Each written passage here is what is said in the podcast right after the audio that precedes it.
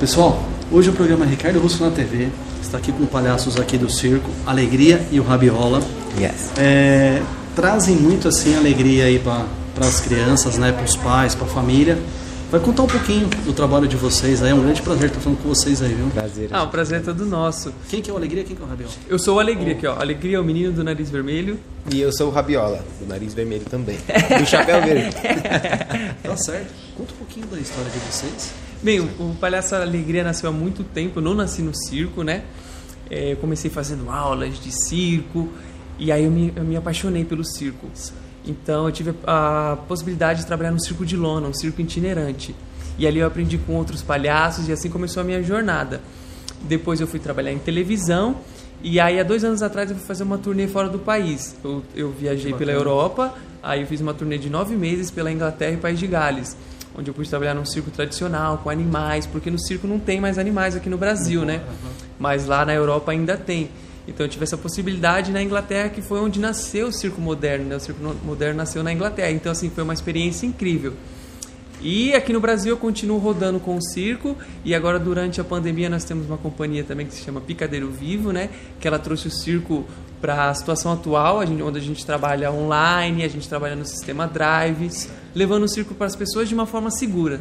Que bacana. E vocês são uma dupla, né? Vocês se juntaram quando? Depois que você voltou da Europa?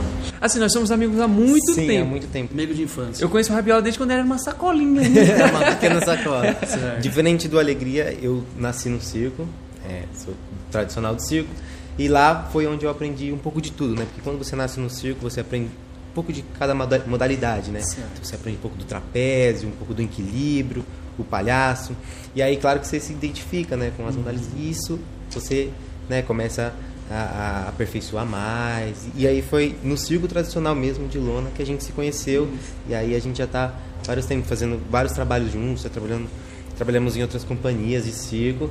E aí agora a gente está junto devido à pandemia fazendo esse trabalho junto com a bacana. Picadeiro Vivo esses É, no eventos circo é muito treinamento, né? É, tipo, quantas horas vocês treinam por dia no circo? sim então varia um pouco né de cada modalidade né tem modalidades mais difíceis como o trapézio que depende né de né tem o contorcionismo né que depende do alongamento. Então cada eh, modalidade é um tempo né. Modalidades que é demora mais mas geralmente os artistas treinam duas três horas por dia assim do- da sua modalidade né para aperfeiçoar para ficar tudo Tá. E assim, é, você escolhe a modalidade e começa a treinar mais, a, Sim. mais aquela modalidade, para ficar bom mais naquilo. E aí os outros vão se adequando e vão fazendo as outras modalidades. É assim que funciona. É que geralmente o palhaço, como ele é muito curioso, ele quer fazer um pouco de tudo. Então, geralmente você vai ver o palhaço que ele joga um pouco de malabares, ele anda no monociclo, ele faz equilíbrio, ele faz o trapézio. A gente já fez tudo isso. Um pouco de tudo, né? Isso, porque aí você junta tudo e coloca comicidade em cima disso. Putz, que bacana. E é, hoje vocês estão na internet, passa as redes sociais de vocês.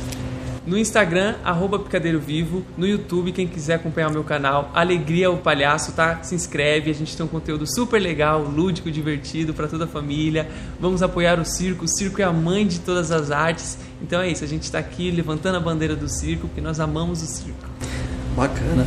Depois da pandemia, vo- vocês vão voltar para circo também. Isso, isso, Tá. isso. Sim. É, assim, apresentações agora que tá rolando, né? É, no, assim, que para o carro, como chama mesmo? Drive. Nos drives que para o carro, né? E, e vocês se apresentam. E aonde vocês estão se apresentando? Aqui em São Paulo? A gente fez no- na Estaiada, no Drive Estaiada. Foi uma oportunidade super bacana, uma parceria com a Plinta Kids. E Então, assim, foi incrível, porque foi a primeira vez que a gente fez esse tipo de show, assim. E a gente, a princípio, a gente pensou, ah, acho que vai ser um show meio frio, né? Porque as pessoas vão Tá estar dentro longe, do né? Tá carro, tá longe. longe.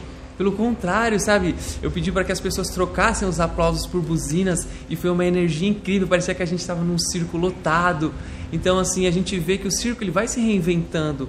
Então, assim, quem tem a criança dentro de si sempre vai curtir, sempre vai amar. Não importa se você está no carro, se você está na sua casa curtindo do chega. celular, a magia chega, Chega ela atravessa, ela, É, ela transcende. Legal. Gostaria de agradecer aí pela entrevista, mostrar, tá mostrando o trabalho de vocês obrigado, aí, Viva o. Circo, né? E tamo junto aí, quando vocês forem fazer show, mandar pra mim o material, Claro, eu posso estar gente divulgando também. Fechado. Tá? E vambora, esperar que acabe logo esse, Com certeza. esse período, né? Sim. Pra voltar tudo ao normal, né? E as crianças poderem ter o contato com vocês, certeza. a energia, Com certeza. fisicamente. É, com certeza. O Palhaço Rabiola, por exemplo, além de ser artista de circo, ele é um artista plástico, né? Ele- Sim, Ah, tá. é, eu tenho um canal no YouTube onde eu misturo um pouco a coisa do palhaço com as artes plásticas. Então tem várias sketches, né, durante o vídeo e aí sempre no final de cada vídeo eu ensino a fazer alguma coisa. Então assim, ensino a fazer um fantoche com uma caixa de leite. Ah, E, é, eu ensino a fazer é, um- aquele bilboquê, né, que os pais, né, brincavam antigamente com aquela garrafa, se sim, joga joga e tal. Então eu misturo várias coisas com materiais que as crianças, né, é, têm em casa. Então é bem fácil, né, não E ainda precisa recicla, né? Isso, reciclável, claro, é uma bom. garrafa. Então é bem legal. Acompanhem lá. É tá bom que também legal. pega né, toda a parte da sociedade. Então, uma criança que não, né, não tem um brinquedinho Sim. aprende a fazer o brinquedo e Sim, depois fica brincando sim, com com os certeza. irmãos, os amigos. De todas as idades podem e estar fazendo. reciclagem também. que Isso é é super importante a super legal. gente também ter essa coisa de conscientizar as pessoas, né? Que além da pandemia, que é algo assim muito grave que a gente está vivendo nesse Sim. momento, mas a gente tem outros fatores também, que por exemplo a poluição, né? Sim. Então assim a gente fazendo a nossa parte reciclando, não demorando muito no banho, então a gente sempre tenta também passar essas mensagens para as crianças, né?